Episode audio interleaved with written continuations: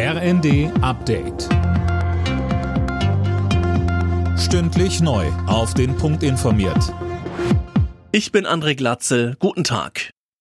Können Fake News Wahlen beeinflussen? Das befürchten zumindest immer mehr Menschen in Deutschland, wie eine Studie der Bertelsmann Stiftung zeigt.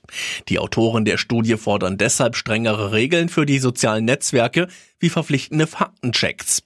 Desinformationen werden bei den unterschiedlichsten Themen wahrgenommen, sagte uns Kai Unzicker von der Bertelsmann Stiftung. Einwanderung, Klimawandel, Krieg, aber auch Wahlen tauchen da auf. Rund 50 Prozent jeweils sagen, das sind die Themen, zu denen sie vermeintlich Desinformation wahrnehmen. Das finden Sie eben in den unterschiedlichen Kanälen der sozialen Medien ganz vorne dabei, TikTok, X und Facebook.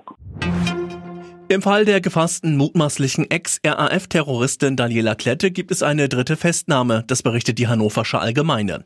Aktuell wird demnach geprüft, ob es sich dabei um einen von Klettes Komplizen, Burkhard Garwig oder Ernst Volker Staub handelt.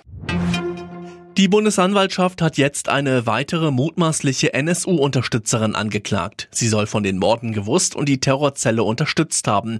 Mehr von Daniel Bornberg. Es handelt sich um die Ehefrau des bereits verurteilten NSU-Unterstützers André Ehe. Sie soll unter anderem Beate Zschäpe ihre Krankenkassenkarte überlassen haben, damit die trotz des Lebens im Untergrund zum Arzt gehen konnte.